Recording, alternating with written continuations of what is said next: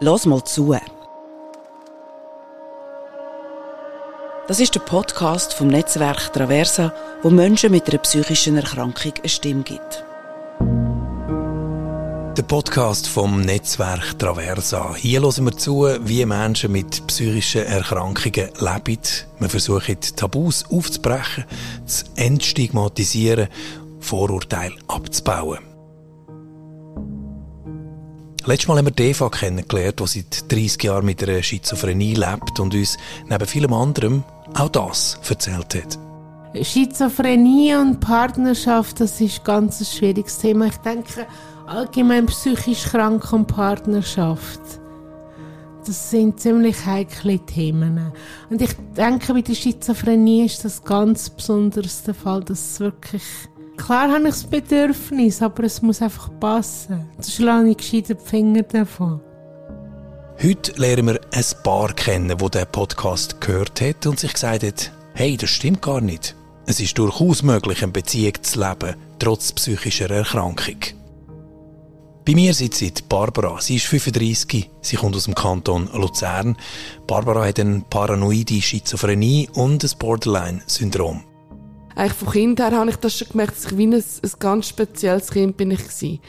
Und jetzt, ich bin auch in der Schule, in der Schule mit Teenageralter bin ich, bin ich eigentlich Dramatas, ich bin gemobbt worden, alles drum und dran. Und das hat schon geprägt, das Ganze. Und das hat auch meine, meine, meine Persönlichkeitsstörung auch recht durcheinander gebracht. Weil, wie verhalte ich mich gegenüber von anderen Menschen? Ebenfalls bei uns der Partner von der Barbara, der Sam, 41, auch aus dem Kanton Luzern. Schizophrenie und Depressionen sind seine Krankheitsbilder. Ja, es ist so ein bisschen wie man irgendwo so ein bisschen in seiner eigenen Welt drinnen ist. Und so ein bisschen irgendwo im, im, im Meer am, am Umtauchen, aber man weiß irgendwie nicht mehr so, eh, wo ist jetzt genau oben, wo ist jetzt unten. Und da braucht man irgendwie jemanden, wo, wo da einem da ein bisschen rausholt und wieder an die Oberfläche bringt. Ihr seid seit zwölf Jahren rund ein Paar. Der Sam der spielt gern Flugsimulator, haben mir gesagt. Barbara zeichnet gern. Beide spielen Gitarre. Beide haben gern Rockmusik. Was ist momentan dein Lieblingssong, deine Lieblingsband, Barbara? Oh, das ist schwierig. Also Kings of Leon. You know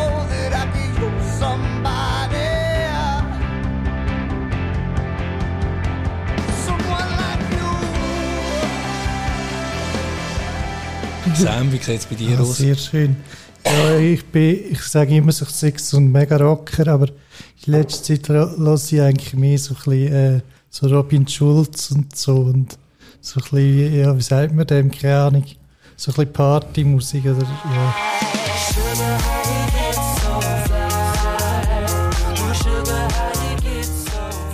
Starten wir mit ein paar kurzen Fragen und kurzen Antworten von euch. Sam, was macht Barbara am Morgen immer als erstes? Ähm, ja, ich denke mal, rauchen. Barbara, was macht Sam am Abend immer als letztes? Ja, er ist müde von den Medis und dann liegt er manchmal auf dem Sofa. Und ich sage ihm, gang, gang, gang doch ins Bett und er tut sich manchmal schwer und schaut YouTube-Videos. Entschuldigung, ja. Welches Geräusch äh, hast du besonders gern, Barbara? Das Rauschen vom Meer. Sam, welches Geräusch stört dich? ähm, es, es können viele Geräusche sein, die mich stören, aber. Puh. Zum Beispiel das Leute vom Wecker stört mich. Noch kurz mal schnell so entweder oder Frage. Coop oder Migro? Lidl. Lidl. Okay, Fleisch oder Veggie? Also wenn wir... Fleisch. Und jetzt lassen wir noch den Sam zwei beantworten. Hund oder Katze? Äh, Hamster. Hamster. Süß oder salzig? Äh, Umami. Umami? Ja. Sind das die... Das ist ja die Geschmacksrichtung, wo so ein bisschen nach... Äh, so ein bisschen wie Aromat oder so, so das Fleischige, Deftige. Da lehre ich noch einiges dazu hier. Reden wir doch über eure Krankheit. Ich würde gerne damit einsteigen, dass ihr euch gegenseitig ähm, Krankheit beschreibt. Also du, Barbara, am Sam seine und umgekehrt. Was hat der Sam für eine Krankheit? Also er hat Schizophrenie, Paranoide, aber auch Depressionen. Und ähm, seine Schizophrenie merke ich jetzt prinzipiell in diesen Jahren nicht gross. Er hat nicht mehr grosse Rückfälle mit Psychosen.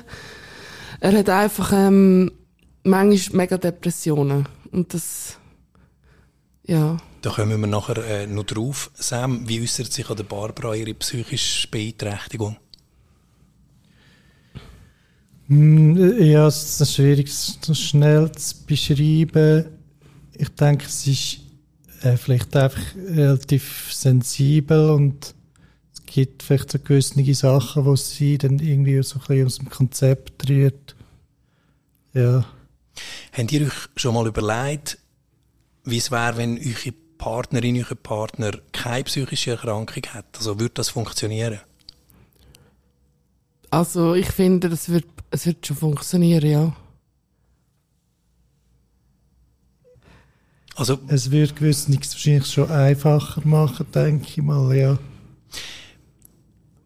wie, wie, wie geht's dir oder was macht's mit dir, wenn es der anderen Person psychisch schlecht geht? Also wenn ihr gemerkt jetzt geht's um Sam, zum Beispiel du, Barbara, gemerkt, jetzt geht's um Sam schlecht.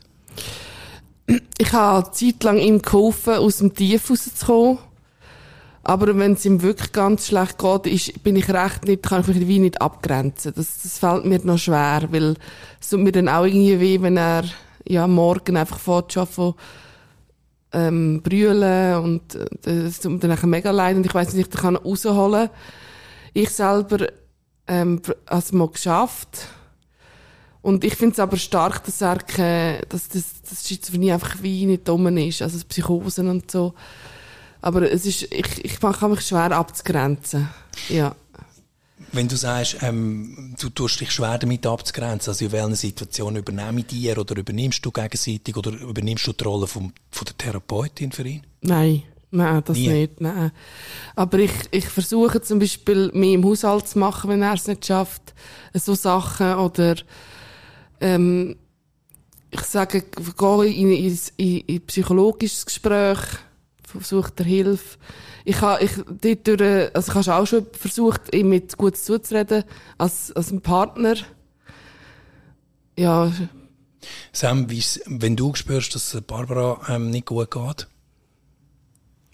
Also, oder spürst du gegenseitig schon fast früher als sie, äh, wenn es ihr Vater schlecht geht? Ja, bin mir nicht so sicher. Es wäre natürlich noch praktisch, wenn es so wäre, aber ähm, ich bin schon auch froh, dass, dass äh, eben auch Leute wie unser Wohnbegleiter, Psy- Psychologen und so gibt. Und ähm, ja, ich glaube, ich habe eigentlich schon ein kleines Gespür dafür, wenn äh, es ihr nicht so gut geht. Was sind frühe Warnzeichen? Ähm, ja, so ein bisschen, was, was so der Klassiker ist, einfach, dass man irgendwie einfach gar nicht mehr schlaft und so. Ja, das haben wir jetzt. Also, dass sie gar nicht mehr schlaft oder ihr also beide? Bei beiden ist das, glaube ich, so ein bisschen das frühe Warnzeichen, ja. Äh, wir müssen eigentlich beide relativ guten Schlaf haben. Also innere Unruhe.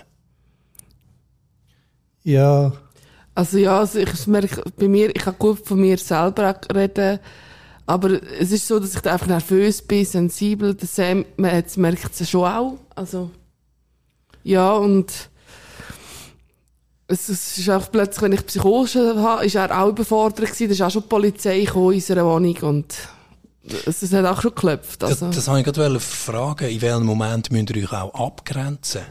Und sagen, ich kann jetzt da nicht, äh, da braucht es jetzt wirklich professionelle Hilfe. Ja, aber zum, mit, also mittlerweile müssen wir uns eigentlich da nicht so viel abgrenzen. Ma- also, das Gefühl, aber es kann, mm. kann manchmal schon Situationen geben, ja, Es ist einfach so, zum Beispiel, ich bin mal Psychose, hatte Psychose gehabt. Und dann habe ich, bin ich von der Klinik zum Heim gegangen, zum Sam, Sam. Und dann habe ich dort äh, der Tür beschlossen. Er hat nicht gewusst, was machen, weil er hat die Polizei noch gerufen, weil es nicht gegangen ist. Und die Polizei ist dann auch gekommen und er hat sich dann wenig können abgrenzen und dann ist hilft manchmal Klinik, um das überhaupt abgrenzen. Er, oder zum Beispiel ist er einig, sind wir, wir eine Psychose gehabt, ähm, habe ich eine Kerze gehabt und habe gesungen und er ist hinten nachgelaufen. Äh, ich, wenn ich ihn gewesen wäre, ich wäre einfach weggelaufen. Ja. Oder wie siehst du, ja.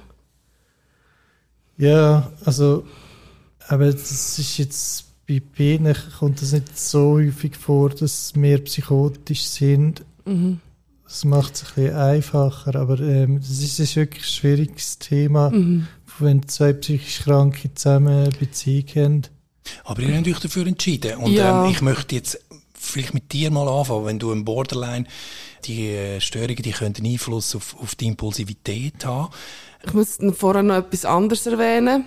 Psychose finde ich fast schlimmer, die Schizophrenie, die ich habe. Aber Borderline kommt, seit zwei Jahren bin ich stabil und jetzt kommt eher Borderline wieder. Also ich merke die Impulsivität, nöches Distanzproblem. Und auch bei den sozialen Kontakten, die ich habe, habe ich auch recht Mühe, mich zu distanzieren und abzugrenzen.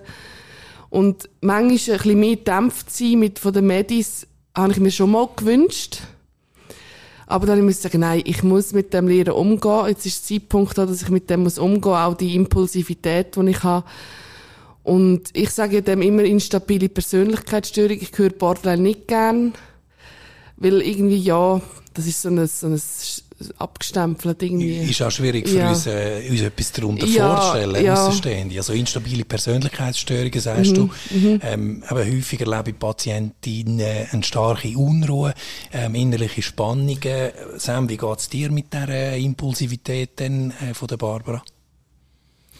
Ähm, ja, das kann durchaus eine Herausforderung sein. Aber ähm, eben, es tönt so, also es kann eben auch etwas Positives haben, äh, Impulsivität. Ich bin jetzt eher so ein bisschen vom Typ her der Phlegmatiker. Also eigentlich die ideale Ergänzung. eigentlich noch gut zusammen.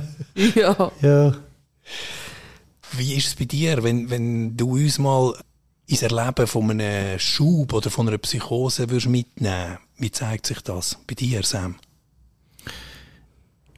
Ja, es ist so ein bisschen wie man irgendwo so ein bisschen in seiner eigenen Welt drinnen ist. Und so ein bisschen irgendwo im, im, im Meer am, am Umtauchen, aber man weiß irgendwie nicht mehr so, eh, wo ist jetzt genau oben, wo ist jetzt unten. Und da braucht man irgendwie jemanden, wo, wo da einem da ein bisschen das rausholt und wieder an die Oberfläche bringt. Und, ja. Und wer ist das meistens bei dir? Ähm, also, ja, irgendwelche Therapeuten ist, ja, ja. Wann ist das letzte Mal passiert? Also, die, richt- die richtige Psychose ist bei mir zum Glück schon, schon einige Jahre jetzt her, ja. Ich kämpfe eher so ein bisschen mit dem, was man als Negativsymptomatik bezeichnet, ja. Ähm, das wären so ein bisschen Symptome wie, ähm, man hat einfach Mühe, irgendwie aufzustehen, man, man weiß irgendwie nicht genau, äh, was man, soll man jetzt das als erstes in Angriff nehmen und ja, so ein bisschen das. Schämst du dich, wenn ähm, wenn es dir schlecht geht? Äh, gute Frage. Also, in, in dem Moment glaube ich, glaube ich nicht so. Aber äh, wenn man vielleicht irgendwie so ein bisschen Jahre nach der Psychose oder so, äh, wenn ich den Werdegang von mir mit irgendwie ähm, äh, jungen Kanti Mitschüler vergleiche, dann kommen manchmal vielleicht schon so Gefühle, wo man, wo man irgendwie erst denkt, ja, es ist eigentlich aus dir so geworden. Aber ähm, ja, ich kann irgendwie schon mit dem umgehen, denke ich mittlerweile. Also das sind, äh, wenn du Leute triffst, wo du, wo du mit ne, deine Jugend verbracht hast. Ja, einfach so vom Beruflichen her hat es jetzt bei mir bis jetzt nicht super geklappt. Ja, also bin nie so richtig zufrieden irgendwo in einem Job äh, längere Zeit bleiben. Mhm, Da kommen wir nachher noch drauf. Ich möchte nur mal schnell zurückkommen auf deine äh, Erkrankung, Barbara. Mhm. Du hörst Borderline nicht so gerne, instabile Persönlichkeitsstörung. Äh, mit dem Terminus probiere ich jetzt zu operieren. sagen. Du kannst schon Nein, Borderline. nein, ich nehme das natürlich gerne Ja. auf. Ein häufiges Muster von Patientinnen wie dir ist, ist ja auch eine Angst vom Verlassen werden. Ähm, Mhm. Ja. Wie äußert sich das bei dir? Also, wenn ein Kontaktabbruch ist dann, und eine Distanz um ist, habe ich einfach Angst, dass die Person sich distan also nicht mehr um mehr ist. Und ich, ich bin ein Mensch, der alles gibt bei der Freundschaft. Ich rede von Freundschaft. Partnerschaft ist auch ein Thema. Aber nicht so, weil ich, ich, ich wertschätze das eben so. Und es ist ja keine Selbstverständlichkeit, dass er mich mal wird verlassen. Aber bei einer Kollegschaft ist es so, wenn, soll- ein Beispiel, wenn, ja, zum Beispiel kann ich viel einer Kollegin, mir ist es wie zu viel gewesen und dann hat es einen Kontaktabbruch gegeben. Und dann dachte ich, ja, jetzt ist der Kessel gepflegt, jetzt habe ich es versaut und, ähm, aber gleich ist, bin ich auch irgendwie zufrieden gewesen, nachher, dass ich die Kontakt, den Kontakt nicht mehr habe. Eben die nächste Distanzproblem. Ich habe eher das. Verloren werden habe ich nicht mehr so, glaub, Angst. Aber eher von dem Kontaktabbruch und wieder Kontakt zu haben. Es Also so ist wie- manchmal auch zu nahe? Ja, bei gewissen Personen, aber nicht beim Herr Wald, also beim Sam, nicht beim Sam. Ja. Also Du hast jetzt äh, Herr Walter gesagt, ja. weil ihr euch äh, zusammen mit eurem Betreuer immer seid. Ist das Ja, richtig? das passiert ab und zu, ja. Okay. Häufig verletzen sich Patientinnen äh, mit dieser Krankheit, die du, du sie hast, ähm, auch selber. Machst du das auch? Ich habe das früher gemacht, aber nicht aus, aus äh, weil ich mich nicht gespürt habe. Viel möchte ich das, weil ich es nicht gespürt Ich habe es aus Selbsthass gemacht. Und es ist auch schon so vorgekommen, dass auf der Straße mir einer gesagt hat, «Gell, du bist Borderline, du hast da überall Narben. Und ich so, äh, ja, vielleicht, ich habe das vielleicht, aber vielleicht ist es nicht aus dem Grund gemacht worden. Also, ich habe es Selbsthass gemacht und vielleicht gehört das auch ein bisschen zum Borderline, wenn ich so zurück über Selbsthass und wenn, ich habe auch schon gehört, gewisse schneiden sich, weil sie sich nicht spüren und so. Das habe ich nie so gemacht. Also, Viele Betroffene haben auch schon Suizidversuche äh, Versuche unternommen. Hast du das auch gemacht? Nein, ich hänge am Leben. Das ist, ich hänge am Leben. Ich würde nie sagen, Suizid begehen. Über Medikamente haben wir noch nicht geredet. Was nehmen die für Medikamente? Ähm, ich nehme ein Antipsychotikum und ein Neuroleptika eigentlich, Risperdal. 4 Milligramm und das, ja. Sam? Ja, ich auch. Es, äh, früher hat man dann äh, Neuroleptika gesagt, jetzt redet man, glaube ich, von Antipsychotika. Oder, ja, Sind die, für die Medi oh, sorry, ich wollte ja, nicht. äh, ähm, ja, nein, ich, ich, ich habe den Faden verloren. Sind die Medikamente für euch negativ behaftet oder etwas Positives? Also macht ihr gute Erfahrungen? Oder hadert ihr damit äh, mit den Nebenwirkungen beispielsweise? Also ich habe sehr gute Erfahrungen gemacht. Ich werde nicht psychotisch. Ich bin schon alle, ich habe vorher, vorher habe ich Abilify gehabt, auch ein Schwächeres, und das bin ich alljährlich Psychose. Wirklich alljährlich, einisch. Und ich, ich bin jetzt recht gut stabil mit dem. Ja. Wäre es für euch denn das Ziel, äh, auch mal ohne Medikament zu leben? Oder habt ihr euch damit abgefunden, abgefunden, dass das Medikament zu euch mit dem Krankheitsbild, das ihr damit lebt, gehört? Für mich gehört es dazu. Sam? Ähm, ja, also eben, ja, bei, bei, bei der Diagnose, die ich habe, ich, hat man schon nicht unbedingt so richtige äh, Aussicht, dass man äh, eigentlich ohne kann leben aber ich habe zum Beispiel relativ stark können reduzieren Also, mir ist auch früher gesagt worden, ja, wahrscheinlich müssen sie jetzt das Leben lang nehmen. Und trotzdem, irgendwie ist es dann gegangen, es war harte Arbeit. Gewesen. Aber mittlerweile, nach 20 Jahren oder so, habe ich doch einen, einen kleinen Teil können abbauen Und das ist, ist für mich ein rechtes Erfolgserlebnis. Ich habe zum Teil schon auch recht heftige Nebenwirkungen gehabt. Beschreibst du uns die? Ähm, Also so, mir hat die Augen einfach so unwillkürlich gegen aufgezogen. Ich hatte sogenannte Schlundkrämpfe. Gehabt. Was ist das? Das ist so eine Verkrampfung im, im Schlund.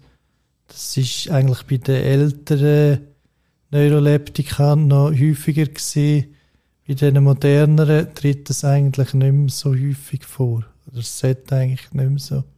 Was sind die Nebenwirkungen bei deinen Medikamenten, Barbara? Also die, die ich jetzt habe, habe ich Hyperprolaktin.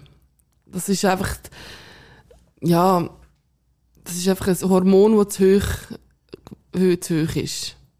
Und es kann zu, zu, zu Nebenwirkungen, also zu Knochenbrüchen führen.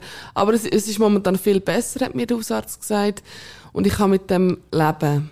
Also ich, ich, ich muss Kosten und Nutzen, muss man da abwägen, was der Kosten ist und was der Nutzen. Und für mich ist einfach wichtig, nicht mehr die Psychosen zu erleben. Ja. Häufig ist auch Gewichtszunahme ähm, mm, eine, ja, eine Nebenwirkung. Auch. Also bei mir ist das Problem, dass ich die durch die Sedierung auch manchmal recht müde und nicht mag. Und das auch das Zunehmen, das ist schon da. Und es ist recht schwierig, dann einen Sport dazu zu machen. Mache ich den Sport? Ähm, also mehr so E-Sports und so. so Gamer, ja. ja. Flugsimulator. Äh, ja. ähm, Sexualität und natürliche Krankheit, also eben von Libido-Abnahmen hört man immer wieder, äh, hat Sexualität und natürliche Krankheit, hat das für euch einen Zusammenhang? Also ich merke schon, dass es manchmal ein bisschen schwieriger ist, die Sexualität auszuleben. Mit dem Libido. Aber ja, man kann mit dem leben. Ja, aber ich denke, man kann mit relativ viel leben, aber es ist immer das Abwägen, ja. Habt ihr ähm, mal den Wunsch nach Kind, nach einer eigenen Familie? Ich nie, nein, nein. Das ist, äh, ich habe schon gerne Kind, aber ich, ich habe gedacht, wenn ich so zweck bin, das tue ich im Kind nicht an, ja. Also, wie ich am zweck bin. Wenn schon, müsste ich jetzt über 20 Jahre vielleicht stabil sein, und auch dem Kind etwas können bieten Und ich bin manchmal selber noch das Kind. Also, ja. Über Kindheit möchte ich nachher gerade reden. Ja. Ähm, ihr habt mir jetzt ein paar Mal schon gesagt, aber ihr habt mehr zusammen, aber vielleicht manchmal auch beide äh, Mühe, äh, ein bisschen Gang zu kommen am Morgen oder euch zu motivieren. W habt ihr eine Ahnung, warum das so ist? Also, weißt, es gibt ja Tage, wo jeder Mühe hat, wo auch ich Mühe habe, mich zu motivieren. Menschen mit psychischen Erkrankungen mhm. haben das oft verstärkt. Medikamente verstärken das auch noch. Also ich, ich also der Sam hat mich manchmal motiviert zum schwimmen. Also am Morgen bin ich diejenige, die kleiner wach ist und dann nachher der Wecker geht und er steht auf, wir stehen Elfi auf und er ist immer der der mich mal eigentlich motiviert hat zum schwimmen und ich bin der der eigentlich den Anschiss hatte. Und bis wir mal in die Gang kommen, trinken wir ein Red Bull oder so und dann also geht dann das schon. Also, bei mir ist es einfach so, eben, ich habe in, in der Psychiatrie und so, habe ich einfach jede freie Minute irgendwie wirklich gerade ausgenutzt und bin gerade ins Bett und ein liegen. Und ja. Haben Sie das Gefühl, das ist einfach äh, die Krankheit? in Kombination mit dem, mit dem Medikament, das wir nehmen müssen, oder es ist einfach eine Charaktereigenschaft von euch? Ah, das, nein, es ist, also, ein Medikament ist für ihn Krücken. Und der Charakter ist auch noch ein bisschen rum. Aber, ähm, ich finde einfach, ähm, es tut schon dazu beitragen, dass man entweder nicht mehr muss Kraft aufwenden muss, um etwas zu machen. Es, es ist ja. halt auch Verlockung, dass man sich hinter der Krankheit versteckt, oder? Ja, und das und ist, das ja. ist zum Teil jetzt, jetzt eben schon auch mit, mit Charakter und so zu tun, dass man sich halt mal in der Nase nimmt und, und, so, und er sagt so, jetzt, jetzt stehe ich auf und jetzt äh, gehen wir mal schauen, was, was noch zu putzen geht und so. Und, ja. Es, ja es wir sind, mich denke, sehr tief jetzt schon äh, in euren Erkrankungen innen. Und für mich, jetzt auch in der Vorbereitung von, der, von diesem Podcast, hat sich wie so, so eine zentrale Frage herauskristallisiert. Ich weiß nicht, vielleicht ist sie für euch nicht zentral oder verstehen sie nicht, aber ich stelle sie trotzdem mal. Wo, wo, was habt ihr das Gefühl, wo liegt der Ursprung von eurer Erkrankung? Habt ihr euch das überhaupt schon mal gefragt? ehrlich gesagt frage ich mich das gar nicht so, weil ich, ich wüsste auch nicht genau, was mir das dann würde bringen. Also Ja. ich, ich finde, eine Psychose kannst du nicht vererben. Und Schizophrenie kann man vererben, aber in von meiner Familie hat niemand Schizophrenie. Das kann, es ist wie eine, äh, wie der im Forrest Gump sagt, ähm, das Leben ist wie eine Schachtel Pralinen, man weiß nie, was man kriegt. Ich finde es einfach, mich kann es nicht, mich kann es nicht, äh, das ist Schicksal, wie jemand kommt Krebs über, jemand bricht das Bein und kann nicht mehr laufen. Also, Dann gehen wir doch zurück in eure Biografie. Erinnerst du dich, Barbara, am Moment, wo sich die Erkrankung zuerst mal gemeldet hat? Also wie und wann haben sich die, die Symptome zuerst mal bemerkbar gemacht? Also, welche Symptome? Von der Borderline-Symptomatik oder Schizophrenie-Symptomatik? Also, Die erste Erkrankung oder ja, ja, stimmt. Ich bin, ich bin mit 17 in St. Urban gsi und dann hat mir ein Arzt gesagt, schau, Barbara, da kann man das wie ein Achte zusammenbinden. Du hast eine hepaphrenische Schizophrenie und also ich habe schon x, x Diagnosen gehabt. Also mit 17 ist es eigentlich, meine Mutter hat unbedingt eine Diagnose.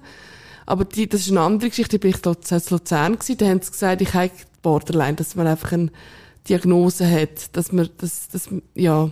Aber also das ist, dort ist schon die Diagnose bei dir ähm, gestellt worden. Ja, Aber was, was ist 16. vorher gewesen? Vorher, also ich als Kind, ich weiss noch, mein, ich habe ein Tape mal gesehen, wo meine Mutter auf die Zeit tut. Und ich habe gemerkt, als Kind bin ich echt recht ähm, schüch gsi. Hab ich, ich bin recht, recht ein, eigen, ich bin ein Einzelkind gsi.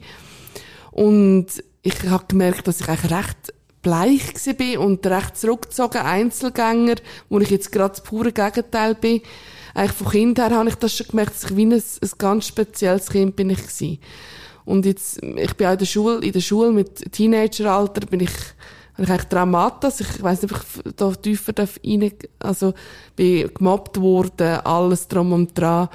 Und das hat schon geprägt, das Ganze. Und das hat auch meine, meine, meine Persönlichkeitsstörung auch recht durcheinander gebracht. Weil, wie verhalte ich mich gegenüber von anderen Menschen? Und ich habe auch recht Komplexe gehabt. Ich bin wirklich zwei Jahre nur gemobbt worden und geschlagen und alles in der Schule. Und dann bin ich schwierig geworden. Ich war daheim schwierig gewesen. Also hast du das Gefühl, das hat sich ähm, in der Schule akzentuiert bei dir? Ähm, das kann ich gar nicht so, in der, ja, also, ja, es hat angefangen in der Schulzeit. Eigentlich. Als Kind habe ich das gar nicht so gemerkt. Aber ich habe schon recht an Traumata, dass ich dort, äh, muss sagen, also als Kind weiss ich noch gewisse Sachen. Ich bin recht, ich habe nicht viele Gedanken als Kind und in der Schule hat's dann, habe ich langsam selbstständig Gedanken angefangen machen. Also selber denken. Ich kann wie nicht können selber denken. Und in der Schule hat das angefangen, dass ich also als einzige Mädchen in der Schule war und bin geschlagen worden. Und Das einzige Mädchen das in deiner Klasse? Mädchen, ja, ja. Das war eine kleine Klasse Das ist ein bisschen KKC, hat man damals gesagt. Also ein bisschen Klasse C. Und das hat man, das gibt's heute ja nicht mehr. Mhm. Und dort bin ich das einzige Mal, und ich bin, ich bin wirklich in der, also ich bin in der Stege gehockt, haben eine Reihe gemacht und mir eine Schutti gegeben, jeder einzelne Klassenkamerad. Zum Beispiel, oder? Das ist irgendwie das Prägtime und, und auch im Schnee, im Schnee gedrückt, angespuckt, Messer bedroht worden, und dann habe ich auch das Messer geholt, das, da hat meine Mutter das aber gemerkt, das zurückgehalten. Und dann nachher irgendwie, ähm, ja, da hat's mir eigentlich ausgehängt, da habe ich alles umgerührt in der Schule und im einzigen Schweizer in der Schule Tinten ins Maul gespritzt. Und dann ist die Schule zugegangen wegen mir. Also eigentlich ist es wegen mir gewesen, weil ich über, aber ich habe, ich hab, mir ist nie eingefallen, dass ich etwas im Lehrersaal sagen. Und, ja. Und so hat es eigentlich angefangen. Dann bin ich so heim zu heim gekommen. Ja. Ich, ja. könnte noch weiter erzählen, aber ich glaube, das geht ein bisschen zu lang. Dann, aber, Nimmst Ja. deine damaligen Schulkollegen, darf man ja gar nicht sagen. nein, ähm, das nein. sind ja eigentlich deine, deine Peiniger gewesen. Ja, ähm, nimmst du ist- nimmst ja. ne, äh, übel? Ja, also ich habe durch Facebook habe ich dann ein- einen kontaktiert, aber lustigerweise habe ich nie auf das angesprochen. Ich hätte, glaube ich, sollen mal ansprechen auf das. Was ist denn damals genau gewesen? Warum und weshalb? Ich will jetzt auch, warum? Warum einfach die Frage? Und ich habe einfach ein Trauma durch das genommen. Auch das Sozialverhalten ist durch das auch anders geworden. Ja. Sam, was sind für dich ähm, prägende Momente in deiner Kindheit oder Jugend gewesen? Oder wie würdest du überhaupt deine, deine Kindheit beschreiben? Ja, eigentlich habe ich ganz eine schöne, normale Kindheit gehabt. Ähm, ja, in, in einem Dorf, in einem Haus aufgewachsen. Ich würde sagen, ja, ich habe eine super Kindheit gehabt. Und dann in der Jugendzeit hat es dann äh, ja, irgendwie langsam angefangen mit äh, Depressionen und später auch noch äh, drei Psychosen. Ja, das ist so, denke ich, etwa mit 23 oder so gewesen. Wie, wie hat dein Umfeld, wie hat deine Familie ähm, auf das reagiert? Ähm, ja, die sind eigentlich noch relativ gut mit dem umgegangen. Also ich habe eigentlich, glaube ich, relativ Glück gehabt, dass ich eigentlich immer relativ schnell diagnostiziert worden bin. Ich hatte zwar relativ eine schlimme Krankheit, aber zum Glück bin ich eigentlich relativ schnell, äh, ja, diagnostiziert worden und behandelt. Darf ich schnell fragen? Das, das tönt für mich jetzt so wie, ähm, wie eine Erlösung, auch wenn man eine Diagnose hat, dass man endlich weiß, was los ist. Also, weil du sagst, ich habe Glück gehabt, ich bin schnell ja, es diagnostiziert schon, worden. Es ist schon, es ist schon irgendwie, ähm, es ist etwas, wo man sich, wo man kann, eben das Werkzeug und mit, mit der Diagnose kann man nachher an sich schaffen.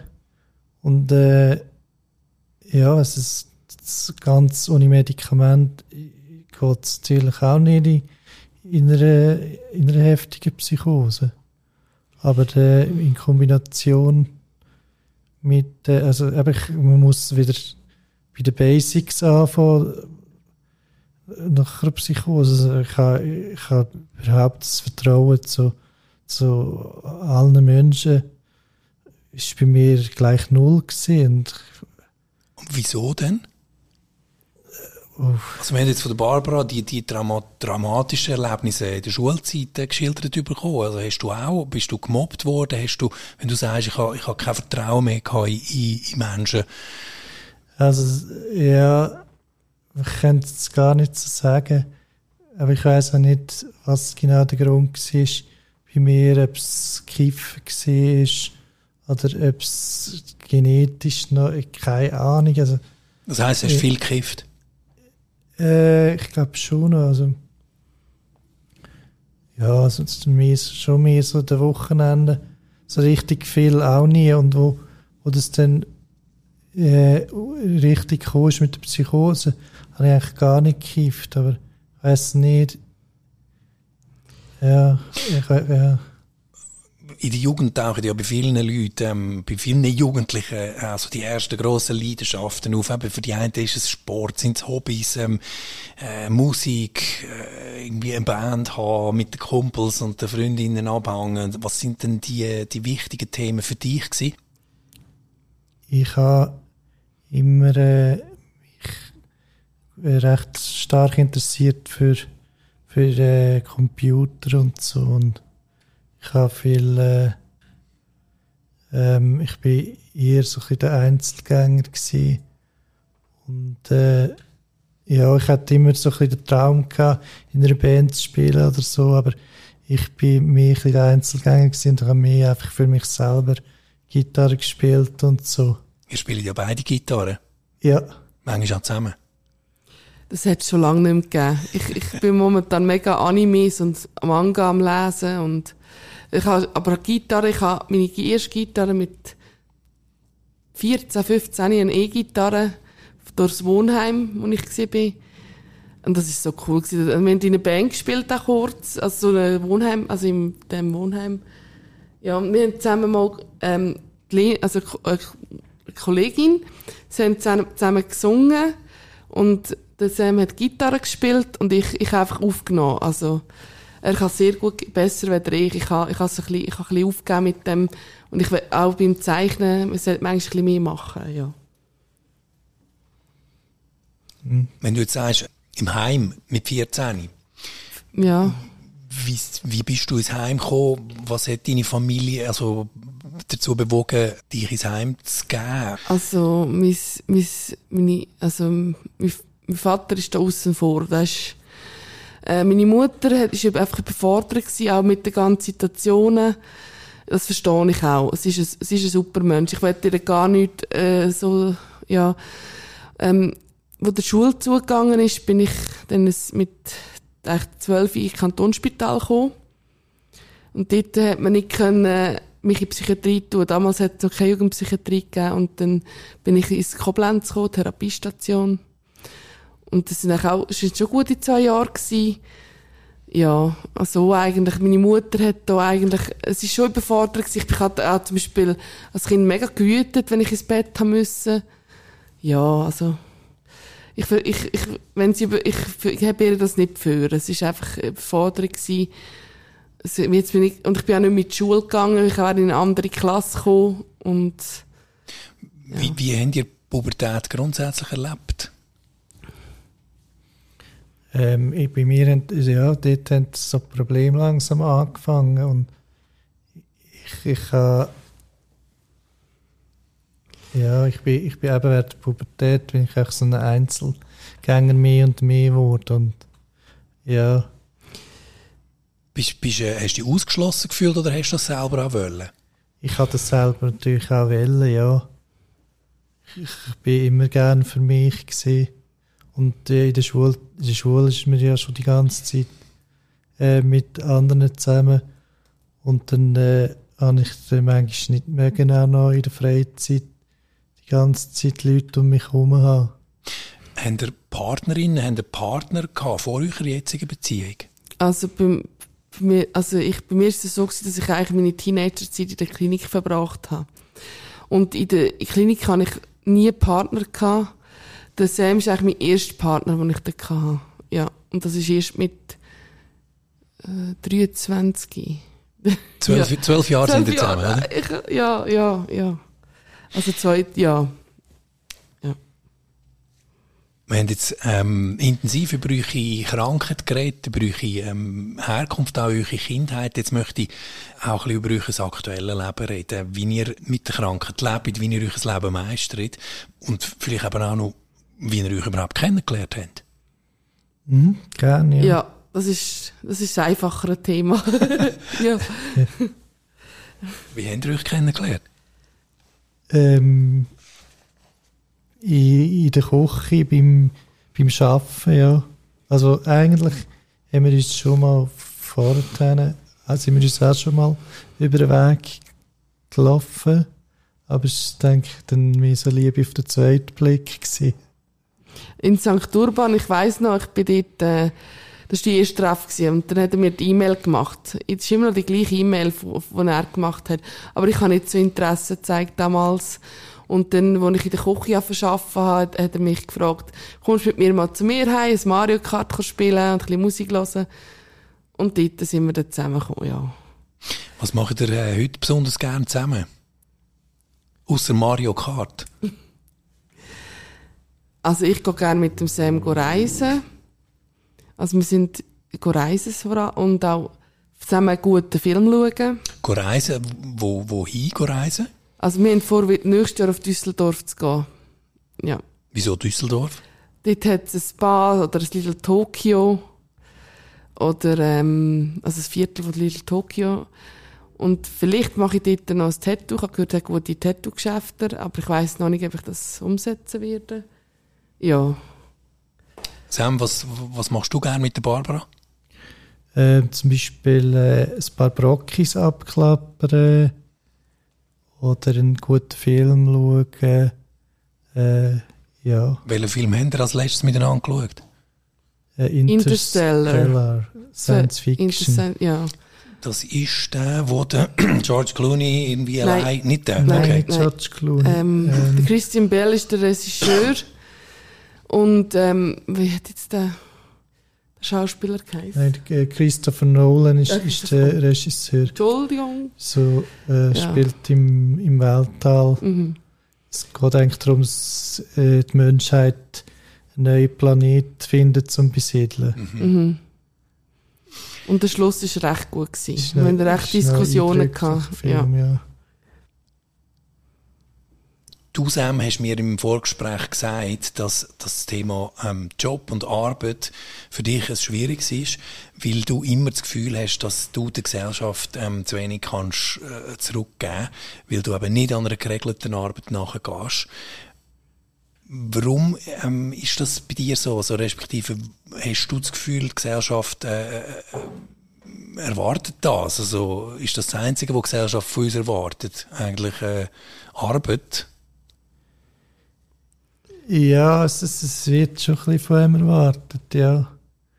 Es ist schon eine Tatsache und das, ja, es gibt einem so ein bisschen einen, Druck und es macht es nicht unbedingt einfacher, aus der Depression rauszukommen. Also ich finde einfach, dass viele Menschen, wenn man sich trifft, die erste Frage, was schaffst du, was machst du? Und wenn man, wenn man sagt, man hat IV, ich, oder ich, ich sage, ich sage ich schaffe nichts. Und das sage ich nicht mehr, weil, ja, und dann, wie, wie viel Preis darf man geben in einer, also von der Krankheit, wenn, wenn jemand wirklich im Leben steht? Ich habe manchmal Angst, dass es dann wie, wie so Blick gibt, oder, ja, ja, das ist, ja. Und für das sind wir jetzt auch hier, oder? Ja. Also, we- weißt du, mich nimmt das auch Wunder. Ich meine, eben, wir definieren uns äh, in unserer Gesellschaft hier, in unserer westlichen Welt, ja eben sehr stark über Arbeit. Alle fragen, in der Schweiz besonders, äh, als erstes. Und mich nimmt es natürlich auch Wunder, wie sieht denn ein, ein, ein Tag aus bei euch? Weil Arbeit gibt einem, jetzt mal abgesehen eben vom, vom, äh, vom wirtschaftlich, vom Einkommen und so, halt eben auch eine, eine, eine Alltagsstruktur und das Gefühl, gebraucht zu werden. Wie sieht denn für euch ein normaler Tag aus?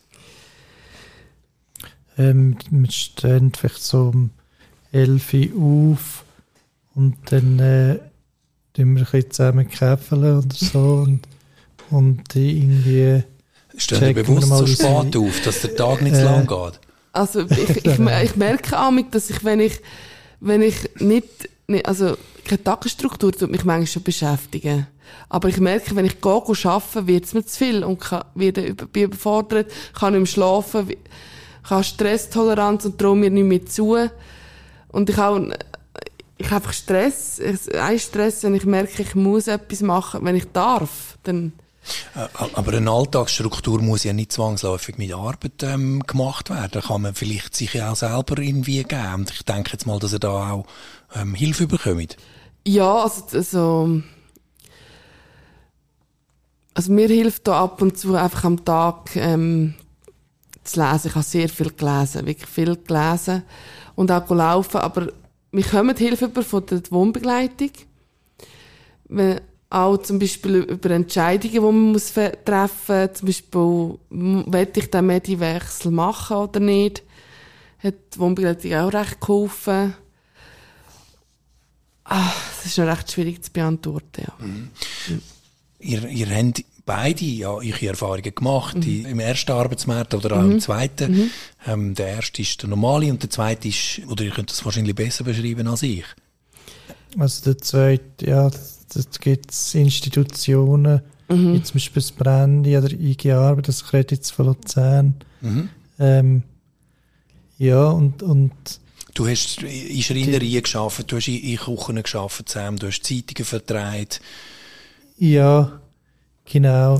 Und ich- ähm, ja. auch, in, eben auch in, in, der Klinik selber gibt es ja auch Sachen, wo, wo man kann, äh, wo man vielleicht hat nicht so wahnsinnig viel verdient, aber wo man trotzdem irgendwie etwas Sinnvolles macht.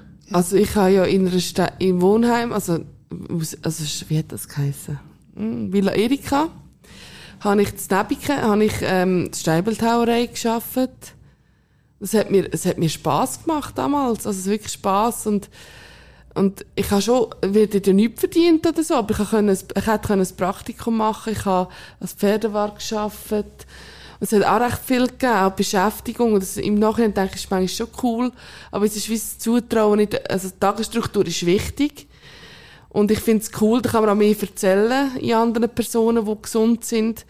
Aber wenn man, es geht nicht, für mich geht das nicht unbedingt für verdienen, ich wollte einfach Spass daran haben. Aber wenn es einem dann wieder überfordert, ist es auch nicht ja, gut, aber wenn es einem wieder zu viel wird und dann 30 Prozent, also 20 Prozent arbeiten, das, ja, also die Regelmäßigkeit, dass ich das auch durchziehe, ist dann auch selbst dann noch die Schwierigkeit da. Also, Was sagen denn die Leute, die euch äh, helfen oder betreuen oder mitbetreuen oder euch äh, eben, äh, Hilfe leisten? Ähm, finde, also ich rede jetzt zum Beispiel von unserem Wohnbegleiter, ich finde, er macht das genau richtig. Also eben, wir reden glaub, wahrscheinlich da irgendwie von niederschwellig oder so. Ist, glaube der Fachbegriff. Also es, es wird nicht immer die ganze Zeit äh, gesagt, so äh, man muss, also äh, man sollte jetzt das und das und es gäbe noch das Angebot, das. Aber wenn, wenn unser Wohnbegleiter merkt, dass irgendwo durch äh, jetzt Interesse auch und Motivation um ist, dann werden wir schnell auch gefördert, zum irgendwo wieder mitmachen. Also, ja. ja. ich hätte zum Beispiel können von der Wohnbegleitung aus ins Clubeis gehen. Das ist so eine Kunststätte, wo man können zweimal gehen in der Woche, muss zweimal gehen in der Woche. Und daher hat es für mich dann nicht gestimmt, aber ich habe das mega cool gefunden, dass ich das kann können anschauen kann. Wenn gibt es bei euch Konflikt oder in welchen Situationen treten am meisten Konflikt auf zwischen euch und anderen Leuten? Eben vielleicht auch denen, die von euch dann irgendwie etwas verlangen, wo ihr gar nicht wollt. Kannst du da ein kleines Beispiel sagen? Ich weiß es nicht, ob es das überhaupt gibt. Gibt's, Oh. Oder habt ihr untereinander auch Konflikt oder ist das alles sehr harmonisch, wie ich euch jetzt da erlebe? Nein, nein, nein, nein, nein. Aha, nein. nein, Ah, so. Ja, jetzt, ja, jetzt ist es 20 Das- aber. Nein, es ist so, dass äh, beim Konflikt ist es so, ich werd, äh, ich erzähle viel von im Sam, viel von was mich stört von anderen Personen. Und dann kann es manchmal wie zu viel sein, Meinungsverschiedenheiten, dann, dann schreien wir uns an und dann haben wir Streit sogar wegen anderen Personen. Also bei Konflikt bin ich die Lauteste. Also, Also ihr vor allem gegenseitig äh, untereinander Ja. Konflikt und nicht unbedingt mit anderen Leuten, mit der Familie, mit, mit der Traversa, wo ich eben ähm, unterstützt äh, bei, beim Wohnen oder wo, wo Ja, wir sind... sind natürlich auch, also wir sind wirklich extrem viel zusammen, Ja. oder? Also wir, wir verbringen eigentlich häufig 24 Stunden mit, miteinander. Manchmal sehe ich auch gar keine anderen Leute, äh, manchmal eine ganze Woche lang oder so. Ja, es ist ma- manchmal, ich bin sogar manchmal, ähm, zu den Verwandten schlafen, bei, ja, und dann eine Nacht, dass ich einfach ein bisschen Abstand habe. Also, es braucht es auch manchmal, oder? Es hat auch schon gegeben, dass wir so Streit gehabt haben, dass, dass man nicht mehr gewusst hat, wie es weitergeht. Und, Das müssen wir vielleicht auch noch schnell sagen. Also ihr lebt ja nicht in, einer, in einem betreuten Wohnen, sondern Nein. ihr lebt in einer ganz äh, normalen äh, Mietwohnung, Traversa. Das Netzwerk, wo der Podcast auch äh, produziert, hilft euch einfach dabei. Was, was muss für euch denn da ähm, an Hilfe um sein? Also, oder was ist für euch eine ideale Wohnform? also eigentlich bis jetzt ist es eigentlich gut. Also, also ab und zu eins in der Woche ähm, ein Gespräch mit dem Psychologen auch, das, das hat mir auch, hilft auch. Und der, der, der, die Wohnbegleitung, das hilft mir auch, ist auch eine Also Unterstützung. geht es da, Also, darum, geht's da darum, irgendwie den Haushalt zu machen, euch Tipps zu geben, wie, wie man das macht, oder, oder sind das einfach therapeutische Massnahmen? nein, ähm, Das ist schon eher äh, therapeutische ähm, als in allem, würde ich ja, sagen. aber auch Unterstützung, wie man eine Lösung findet. Also, ja. Wa- Was bedeutet denn Eigenständigkeit, Selbstständigkeit für euch? Ihr habt vorher gesagt, wir reisen gerne zusammen. Mhm. Das klingt für mich ja nach einem ganz normalen Leben. Ja, Ja, aber das, ist- das ist natürlich extrem viel wert, ja. Ja, wir können also, wir sind durch unsere Krankheit nicht eingeschränkt. Wir, wir tun uns selber eigentlich einschränken manchmal, also in gewissen Sachen. Also ich ja, mich. also ein bisschen eingeschränkt ist mit dem der vielleicht schon. Ja. ja, also, wie Aber man, man kann auch mit dem, mit dem irgendwie so umgehen, dass man, äh, dass man äh, gleich äh, sich frei fühlt. Also wenn du sagst, ein bisschen eingeschränkt ist man schon. Also ich meine, ich vermute jetzt mal, dass es auch rein finanzielle ähm, Sa Ja, äh, Überlegungen gibt, wo, wo ihr... ja, Reise auf Kalifornien liegt vielleicht jetzt gerade nicht drin. Eher weniger, ja. Nein, zum Beispiel Japan wäre auch ein Traum, aber das finanziell nicht. Und sonst gibt es Sachen, wo, wo ihr gerne würde machen, aber es liegt nicht drin oder sind ihr wunschlos glücklich? Also ich bin echt, ja, ich bin echt zufrieden, so wie es ist. Also, da gibt es schon manchmal Sachen, wo Psyche einfach im Vordergrund steht. Also mit Stress, Toleranz, so, ich bin mega Stress und da komme ich mit dem nicht klar. Das tut manchmal acht Stunden am Tag brauchen, also die Kraft, wenn ich etwas nicht lösen kann. Das Aber das klingt für mich nach einem sehr selbstbestimmten Leben. Ja, ja, ähm, ja, ja, ja, ja. Ja, das, das schätzen wir, glaube ich, auch, ja. Ja, also ist, ja. Aber es ist auch nicht immer ganz einfach, ja. In, in, in einer Psychiatrie oder so, da, da ist eben die, das wird einem viel äh, abgenommen und, ja, und das ist auch einfacher. Auf was sind ihr denn ähm, auch stolz, dass ihr dass es äh, easy auch allein könnt und keine Hilfe braucht? Also ich bin vor allem stolz darauf, dass ich eine eigene Wohnung gefunden habe, weil mir hat man gesagt, du, die sie können nie in ein Wohnheim, äh, in eine, in eine eigene Wohnung, dass sie in ein Wohnheim. Sie haben sogar so weit gedacht, dass ich auf Rothausen muss. So Rothausen, was ist Rothausen das? Rothausen ist für äh, geistig Behinderte. Ja, also. Das ist eine Leistung auch, dass, ja. ihr euch, dass ihr heute so lebt, wie ihr lebt. Ähm, ja. Wo sind ihr denn froh um Hilfe? Ähm, Oder auch angewiesen? wir sind jetzt zum Beispiel der, eben da das Interview mit dem ja. unserem Wohnbegleiter da gekommen und er tut uns ein bisschen coachen in verschiedenen Bereichen von unserem Leben und das, das, das wird vielleicht wird es ohne auch irgendwie gehen, aber wir sind extrem froh, dass wir Genau, wir sind mit dem Zug ja. da angekommen, von ja. Luzern auf Zürich. Das wäre jetzt ähm, nicht so einfach zu leisten allein. Doch, aber, doch, doch, doch. Wir sind auch schon zusammen äh, allein in der Ferien und so. Ja. Aber ähm, wenn es halt irgendwie jemandem nicht so gut geht, dann ist es schon nicht so ganz einfach, zum Beispiel irgendwo fern weg von daheim und wenn es dann gerade in beiden noch sehr schlecht geht, dann ist es noch mal schwieriger. Von wem oder in welchem Moment würdet ihr euch mehr Hilfe wünschen? Gibt es das überhaupt? Nein, also mir hat einfach geholfen, wenn ich wirklich Krise hatte, die Klinik hat mir geholfen. Also zum zur Psychose wieder frei zu sein. Der Sam äh, kann in dem Sinn mir schon auch helfen, aber wenn ich Psychose habe, dann kann, dann kann nur die Klinik mir helfen. Was ich einfach erlebt habe, mir, was ich mir immer gewünscht habe, dass man mehr Unterstützung irgendwo kann überkommen, um äh, versuchen, Medikamente zu reduzieren. Das ist eine schwierige, ähm, ja, mm. das hat immer von mir selber aus müssen kommen. Ich gesagt, so, ich wollte es aber irgendwie versuchen, auch wenn es nur ganz kleine Reduktion, ich, ich habe nichts gegen die Medikamente. Ich wäre nicht da, wo ich jetzt bin, ohne die.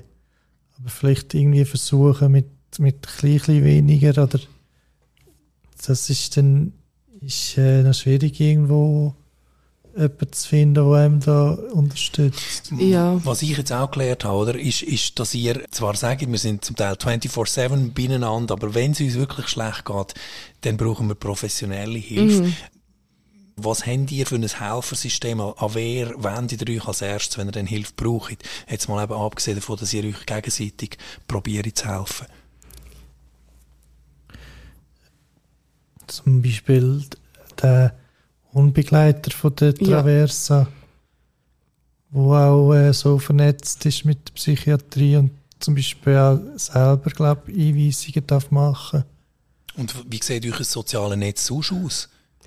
Familiäre ähm, Bezugspersonen, Familie, Freunde, Nachbarschaft, Bekannte? Also ich finde, wir haben Kolleginnen und eine Kollegin, die kann einem helfen. Also mit, es müssen immer, es müssen immer Kliniken sein. Auch aus dem, also für das Gespräch, ein gutes Gespräch. Sie hat auch die gleiche Diagnose wie ich und sie versteht einem auch recht gut und kann ihm gute Tipps geben. Und Ja, aber es ist manchmal auch schwierig mit, ich habe Freundschaften zu, äh, zu behalten, weil ich manchmal Sachen mache, ich mir nicht verstehe und auch, wo ich das Gegenüber nicht verstehe. Ähm, und das ist mir eigentlich noch wichtig, dass ich in den Leuten verständlich überkomme. Ja. In den letzten paar Jahren ähm, wird unter anderem auch so durch soziale Medien, durch Podcasts wie dem da, ähm, viel mehr, dunkt mich, über, über psychische Erkrankungen oder über, über ähm, Beeinträchtigungen grundsätzlich geredet. Es gibt YouTuber, wo, wo über ihre Erkrankungen berichten, wo, wo ganz viele Leute erreichen mit dem. Es wird, dunkt es mich, auch viel weniger verschwiegen. Es gibt mehr Öffentlichkeit für so Themen. Hilft das aus eurer Sicht auch, ähm, Vorurteile abzubauen, dass die Gesellschaft auch toleranter wird gegenüber ähm, eben Menschen mit einer Erkrankung? Ähm, ja. Die sozialen Medien, wenn ich so etwas, ich habe schon mal etwas geschaut und ich muss auch, ich bin manchmal nicht dieser Meinung, also, ich sehe das nicht so, aber ich, nein, ich habe nie etwas so geschaut. Ich finde einfach, wenn ein Mensch soll einem annehmen, wie man ist, und ich, ich sag, wenn ich jemanden ähm, denke, ja, dem sage ich es jetzt, sage ich es offen. Und wie es gegenüber reagiert, reagiere ich auch zurück. Also ich auch sagen, ja, du bist für, für, keinen Charakter.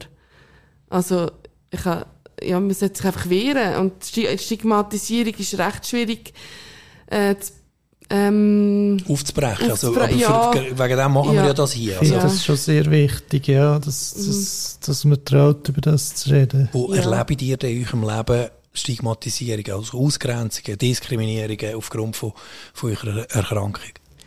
Also ich traue zum Beispiel nicht in eine Gruppe reinzugehen, in eine, also es gibt zum Beispiel so eine Gruppe, wo man extra für zusammen ins Kino könnte. Ich traue so Sachen nicht machen, weil ich habe irgendwie Angst, wie die Leute auf mich reagieren und wie ich, wie ich da stehe, also wie ich mich gebe. Ich tue mich eher ein bisschen ausgrenzen und fixiere mich auf die Leute, die ich habe, nicht mehr auf Neues. Manchmal. Tut, vielleicht ist das jetzt ein bisschen paradox, aber ja. Aber kannst du mit dem leben? Also, oder macht dich das traurig, dass du dich da selber quasi außen vor lässt? Es regt mich auf, ja. Es, es regt mich innerlich manchmal auf, weil ich traue mir das nicht zu. Ich, ich bin wie nicht offen für das, ja es regt mich auf, sagst du, was nervt dich am meisten an, dem, an dieser Beeinträchtigung? Dass, dass einfach manchmal Menschen äh, mega oberflächlich sind, mega, also ich kann nicht, ich, ich kann nicht, ich kann nicht offen gehen, hey, ich, also, wenn man ein gutes Gespräch hat und dann fragt, was machst du, wie geht's, wenn man dann ehrlich will kann man nicht immer ehrlich sein weil man Angst hat, dass das Gegenüber denkt, oh, die hat das, Schizophrenie, oh, die ist, die ist widerspenstig, die, mit denen kannst du nicht umgehen, Borderline, oh, die ritzt sich, oder die, die kann, die, die, die hat Verlustängste und es ist kompliziert, einfach, ja, das, ja. Mhm. Was lösen denn so Hürden bei dir aus? Tust du dich auch selber ausgrenzen, weil du das Gefühl hast, die nehmen mich sowieso nicht so, wie ich bin? Ja, aber ich habe vielleicht manchmal einfach das Gefühl, dass man gewisse Sachen nicht so zutrauen oder so. Das ist die ehrliche Selbststigmatisierung. Ich erlebe jetzt selber nicht so viel, äh, wo mich wirklich betrifft, aber ich spüre schon irgend, dass, dass, dass es noch Vorurteile gibt. Und ich finde es einfach wirklich sehr wichtig, dass mehr in der Öffentlichkeit darüber geredet wird. Glaube dir an eine Heilung, dass ihr irgendwann ganz gesund werdet? Ja, aber das, das würde ja voraussetzen, dass wir das unbedingt müssen. Und also, das, wenn du das so sagst, und nein, nein, nein, ja niemand, dass, dass, dass, dass wir aus, also, sofort gesund werden. Ähm, ich, äh, von Heilung ist nicht mehr zu sprechen. Das ist so vernarbt. Und das, wie das Hirn funktioniert, das, Nein, das, die Heilung kann man, also, so, also ich, ich kenne niemanden, wo die, wo ich habe, die Diagnose, die wird, also die, bei mir selber, bei mir selber kommt das, muss ich ewig Medikamente nehmen, für das ich, aber ja. wenn ich euch jetzt, in dieser Stunde, wo ich euch jetzt kennengelernt habe, ich komme mit dir ganz gut klar. Also, ja. Es tut auch gut, so, so mal über das zu reden, ja. Also, ja. vielen Dank an dieser Stelle. Gibt es denn etwas, wo euch fehlt? Nein. Also, manchmal fehlt mir einfach mehr mit den Leuten offen können zu reden und auch ähm, Anerkennung manchmal ein bisschen von anderen Personen. Sam, Ja. Barbara, Ja, Ein gutes Gespräch, etwas Gutes ja zu gut essen, ist, ja, gute Musik. ja. Und dann ist alles gut. mir bleibt äh, nichts anderes mehr, als, als mich zu bedanken für eure Offenheit und für das Gespräch. Äh, es braucht Mut. Ich bedanke mich bei euch für das. Danke Und auch. danke auch Ja. sehr gern. Danke. Los mal zu. Das ist der Podcast vom Netzwerk Traversa, wo Menschen mit einer psychischen Erkrankung eine Stimme gibt.